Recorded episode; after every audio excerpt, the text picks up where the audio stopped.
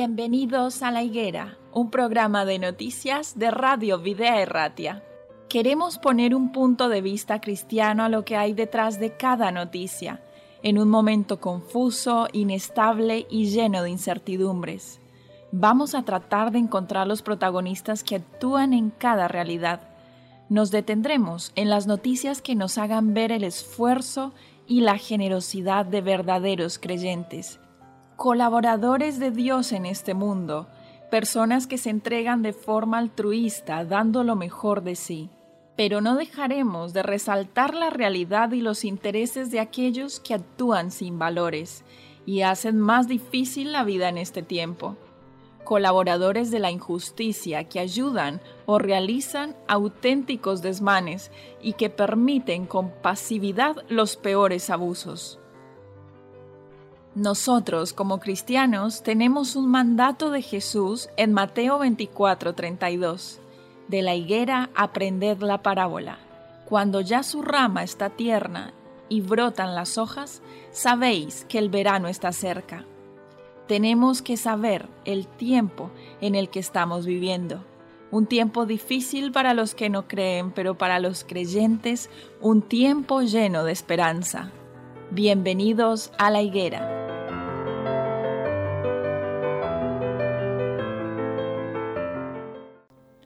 Damos la bienvenida nuevamente a un nuevo programa de La Higuera, un programa de actualidad y noticias bajo un enfoque cristiano. El día de hoy estamos aquí en Videa Erratia junto a Chelo y a Manolo en los estudios. ¿Qué tal estáis? Bien. Pues bien. Gracias a Dios, bien.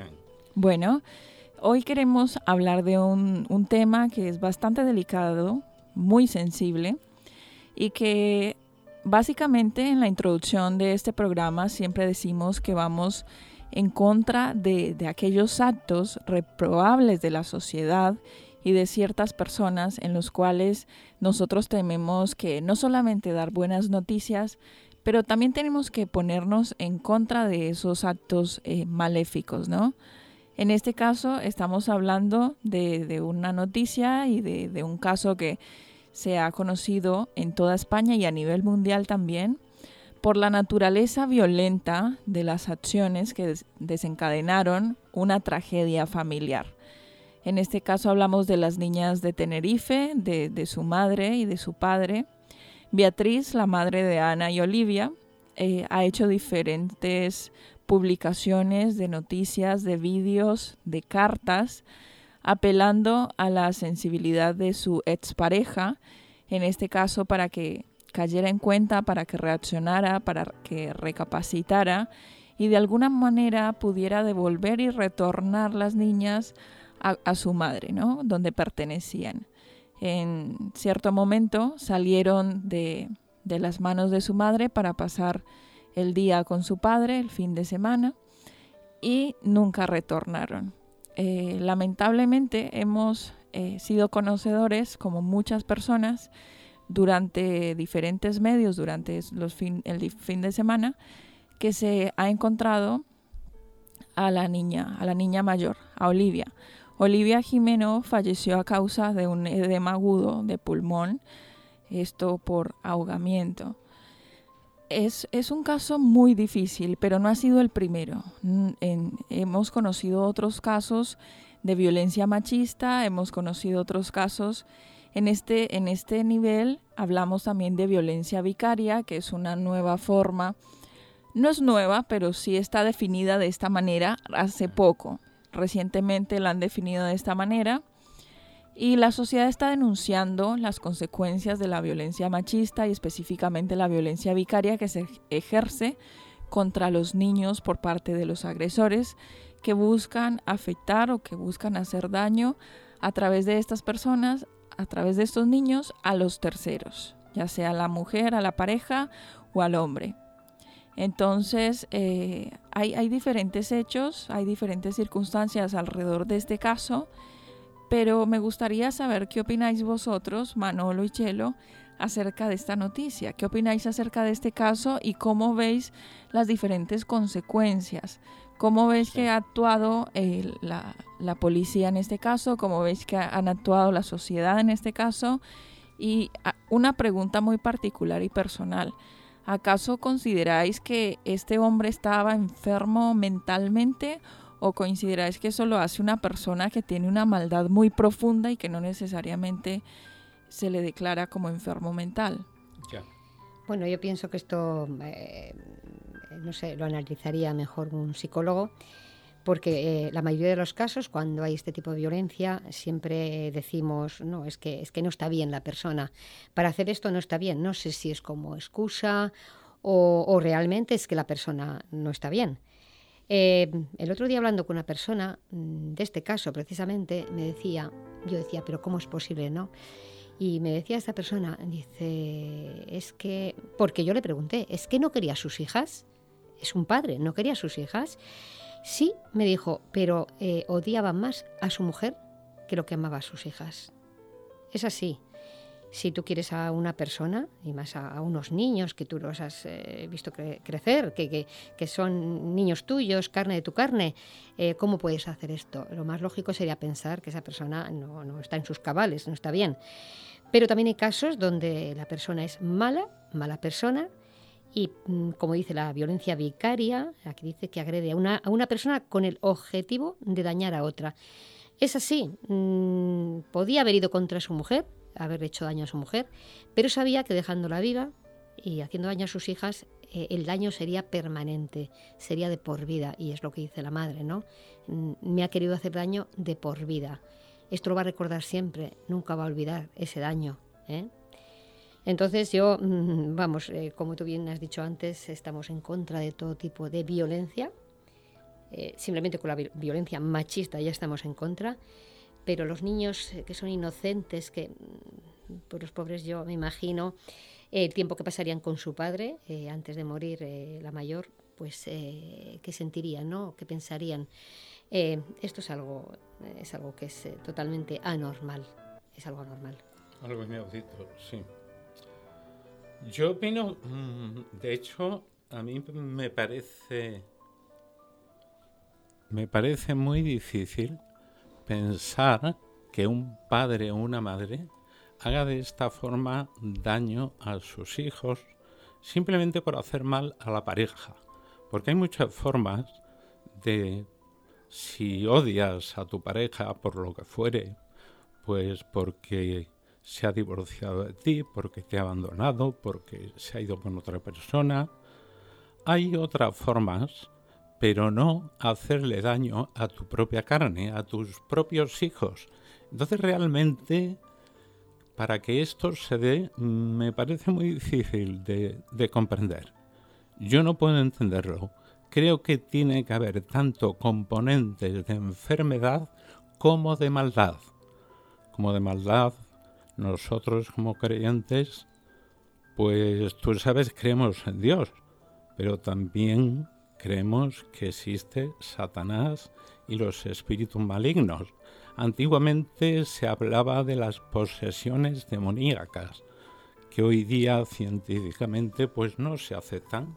Se aceptan pues como otra forma, como una enfermedad de epilepsia o cualquier tipo de enajenación transitoria. Pero realmente, si estos casos son de maldad, yo creo que son un poquito ajenos al ser humano, que hay espíritus malignos que se introducen en la mente de la persona para que pueda llegar a hacer estos actos o ponerles tan enfermos que no saben lo que hacen. No obstante, a mí me sigue pareciendo difícil el hacer daño a mis hijos o a mis hijas porque mi mujer me ha abandonado. Si yo le quiero hacer daño a mi mujer, le tengo que hacer daño a ella. Pero es que mis hijos, yo los he querido y se supone que los quiero. Aquí hay unos componentes todavía que no están claros. Si se sabe que han encontrado a la hija mayor, ¿verdad? No a la pequeña, ni al esposo.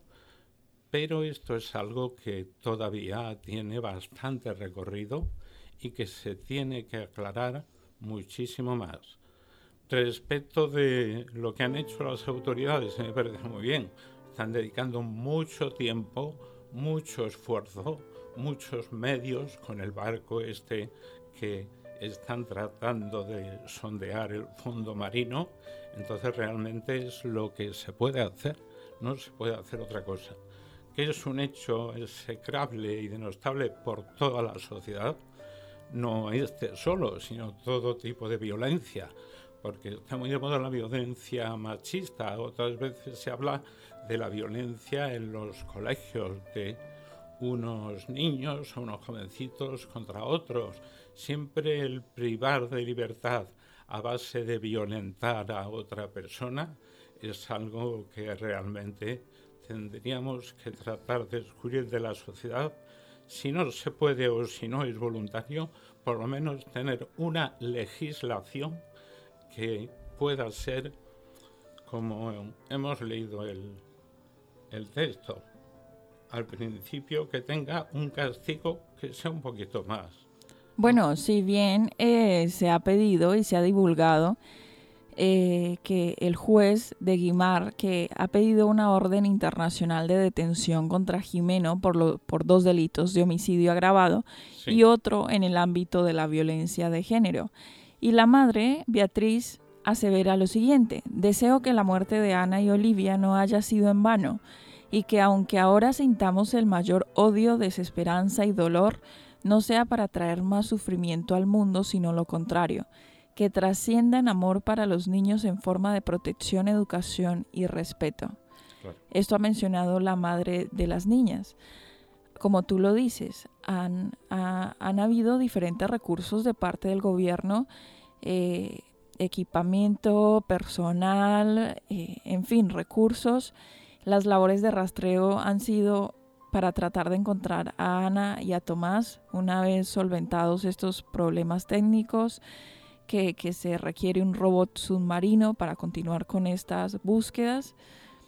Es, es una noticia bastante difícil de digerir en el sentido de que antes mencionábamos, esta persona sabía lo que hacía. Bueno, ahí está, ahí está el argumento. Algunos pueden decir, no, eh, este es un enfermo mental. Otros podrán decir, no, tenía una influencia demoníaca dentro de sí que lo llevó a hacer esto. Y otros podrían decir, por el contrario, este sabía muy bien exactamente lo que hacía, planificó irse hasta, hasta allá, organizó llevarlas hasta este sitio de tal manera y eso lo hace una, una mente calculadora y, y él sabía exactamente lo que estaba haciendo. Son tres posturas. Nosotros no estamos aquí para posicionarnos en una u otra, lo que estamos es para condenar en definitiva este acto tan aberrante que este hombre ha cometido. Queremos hablar un poquito acerca de la violencia vicaria, como decíamos al principio, porque sabemos que es un término que se ha acuñado mm, hace, hace poco tiempo.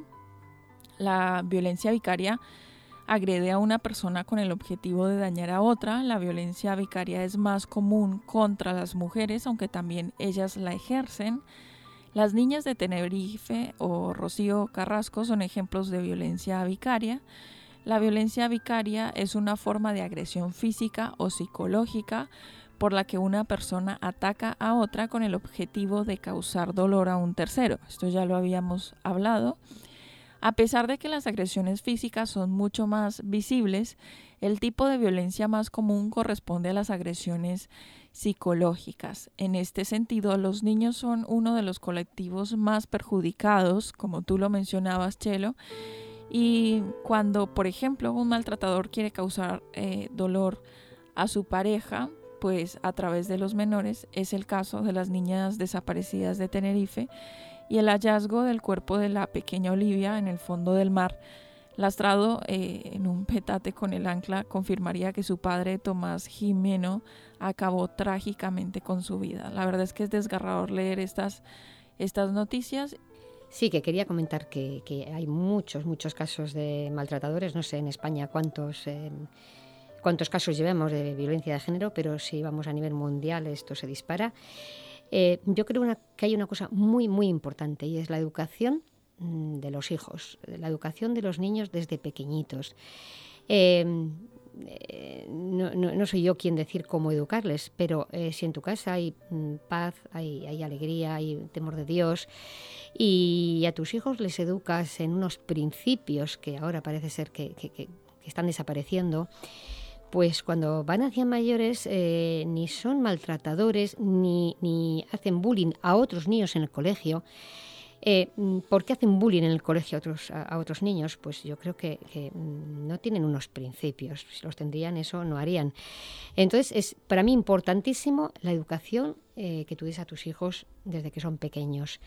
Eh, mm, ¿Cuándo será un adulto o cómo será un adulto que se ha educado unos principios? yo creo que será distinto. no es por echar culpa a los padres, ni muchísimo menos, pero en general eh, la gente comenta estas cosas no tiene ningún principio, ninguna creencia en Dios, no tiene eh, en su corazón nada, como ha dicho bien Manolo, parecería que, están más de parte del mal que del bien y porque no tiene otra explicación. Entonces yo mm, quería eh, resaltar ¿no? que una cosa muy importante es educar a tus hijos en el respeto hacia los demás, en que no agredan a los demás, en que no insulten a los demás. Y yo creo que con esto serían adultos diferentes. diferentes, ¿no? Sí, totalmente. Bueno, que crear personas bajo diferentes principios, bajo unos valores familiares, eh, bajo un entorno en el que, en el que no crezcan niños eh, bajo gritos, bajo amenazas, bajo peleas, Cierto. bajo situaciones en las que tengan los niños que preocuparse por la situación económica de los padres. Estas, cada una de estas cosas va sumando, ¿no? Y va haciendo que, la situación en el hogar vaya, bueno, saliéndose de control. Eh, esos son los consejos que, dejaba Chelo en este caso para poder trabajar, para poder prevenir, para poder eh, luego tener personas y tener una sociedad mejor en la que desde el hogar, desde la infancia puedan tener estos principios. ¿Decías tú, Manolo? Sí, yo quiero decir que em, a veces pues se dice, bueno, es que han vivido, esta o las personas que hacen mal, eh, han vivido en un entorno familiar muy difícil. Es decir, ¿por qué yo maltrato a mi esposa? Porque mi padre maltrataba a mi madre. Entonces solo he aprendido, es mi educación, ¿verdad? Eso es una excusa, por supuesto. Pero yo estoy educado en lo que veo, tanto en mi ambiente familiar como en el, ambiente social en el que me desenvuelvo. Pero es cierto que todas las familias, todos los padres, todas las parejas que deciden tener un hijo, eh, tienen que pensarse muy bien lo que van a hacer y cómo van a traer a este mundo una personita o una persona para que haga el bien o el mal en el mundo. Entonces, en el hogar, desde luego, es la primera función didáctica que le tienen que dar. Tú no puedes decir a tu hijo, no fumes, oye, que eso es malo, y tú estás con un cigarro, porque le estás dando, no ya que le estás dando una mala educación, sino que me imagino que tu hijo dirá en tu mente, pero ¿cómo me está diciendo que esto es malo si él lo está haciendo? Es un ejemplo muy simple. O el alcoholismo, lo mismo. No bebas, yo bebo. No, nunca pegues a nadie y yo pego a tu madre o pego a mis amigos. O sea, eh, desde un punto de vista cristiano sabemos que esto está fuera de lugar. Pero ya hablando simplemente de un punto de vista ético, yo pienso que las familias deberían pensárselo muy bien y al mismo tiempo esto no es eh, un índice del nivel económico y familiar, puesto que se piensa a lo mejor que las personas más pudientes o que tienen mayor recursos económicos pueden educar mejor a sus hijos, llevarlos a mejores colegios. Pero nosotros sabemos que es el hogar el que educa no los colegios, que son los padres. Y aunque yo no tenga dinero para que mis hijos vistan muy bien, o para que vayan a buenos colegios, o para comprarle una moto, una bicicleta, le puedo dar principios de educación éticos o espirituales que sean realmente para comportarse la sociedad y la familia. Bueno, pues muchas gracias Manolo por esta intervención también eh, a Chelo, pero queremos finalizar este, este programa mencionando una cita que se encuentra en Salmos capítulo 28 versículo 4 y dice, dales conforme a su obra y conforme a la perversidad de sus hechos, dales su merecido conforme a la obra de sus manos. Evidentemente, desde el principio de esta tertulia estamos condenando con toda la fuerza este, estos actos violentos y macabros, específicamente los de esta noticia. Pero no somos nosotros los que vamos a tomar eh, venganza ni disciplina sobre estas personas, porque al final y al cabo, eh, a veces podríamos decir, es que la gente mala se sale con la suya. Podríamos decir, es que al que más mal hace, le va mejor. El que hace bien, pues es que no le resulta del todo bien.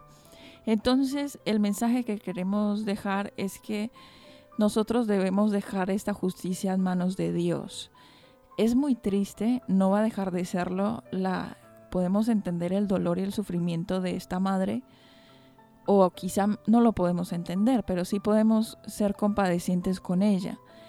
Y, y reflexionar sobre esta cita, Dios nos dará conforme a la obra de cada uno, y a los que son perversos van a tener respuesta y resultado de sus hechos. Van a tomar su merecido conforme a la obra de sus manos. Esto es una lección muy importante. Con esta lección queremos cerrar entonces este episodio de La Higuera, no sin antes invitar a nuestros queridos oyentes para que nos puedan sintonizar en un próximo episodio de La Higuera de Noticias. Agur. Muy bien, adiós.